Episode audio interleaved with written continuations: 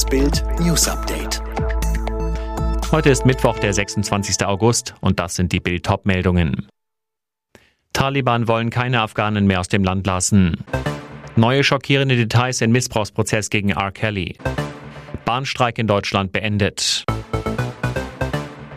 US-Präsident Biden bleibt dabei. Die US-Truppen sollen bis nächsten Dienstag Afghanistan verlassen. Wie es aus dem Weißen Haus heißt, wurden das Außen- und das Verteidigungsministerium aber angewiesen, Notfallpläne zu erstellen, um den Zeitplan anzupassen, sollte das notwendig werden.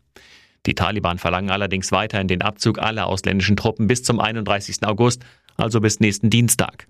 Gleichzeitig wollen sie keinen einzigen Staatsbürger mehr ausreisen lassen. Nur Ausländer dürfen weiter ausreisen, erklärte ein Taliban-Sprecher. Ob damit auch Doppelstaatler gemeint sind, noch unklar. Dem Auswärtigen Amt lagen bis Redaktionsschluss keine Erkenntnisse darüber vor, dass Doppelstaatler mit deutschem Pass gestern nicht mehr an Taliban-Checkpoints vorbeikamen. Im Missbrauchsprozess gegen den ehemaligen RB-Superstar R. Kelly kommen immer schockierende Details ans Tageslicht. Eine Zeugin, die anonym blieb, sagte nun aus, dass Kelly die Sängerin Alaya nur heiratete, weil die schwanger war und abtreiben sollte. Zu diesem Zeitpunkt war die Musikerin gerade mal 15 Jahre alt.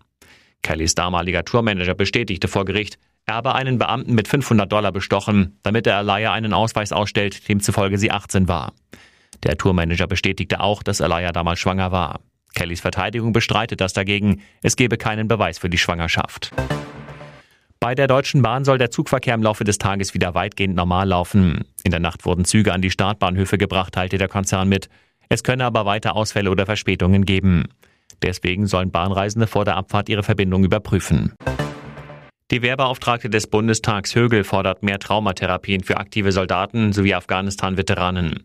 Sie sagte der Rheinischen Post, seelische Belastungen müssten ganz intensiv nachbereitet werden. Es brauche gezielte Angebote für Soldatinnen und Soldaten, damit sie die schrecklichen Erfahrungen loswerden können, so Högel. Charlie Watts ist tot. Der Schlagzeuger der Rolling Stones ist laut seinem Agenten im Alter von 80 Jahren in einem Krankenhaus in London gestorben. Zusammen mit Mick Jagger, Keith Richards und Ronnie Wood hat er fast 60 Jahre lang Rockgeschichte geschrieben.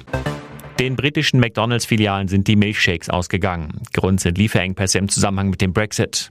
Auch die Fastfood-Kette KFC musste Brexit-bedingt bereits einige Produkte vorübergehend aus dem Sortiment nehmen. Alle weiteren News und die neuesten Entwicklungen zu den Top-Themen gibt's jetzt rund um die Uhr online auf Bild.de. Fitbook hat einen neuen Skill, mit dem du in nur 10 Tagen fit wirst. Ganz einfach zu Hause mit nur 10 Minuten täglich. Sage jetzt Alexa, öffne Fitbook.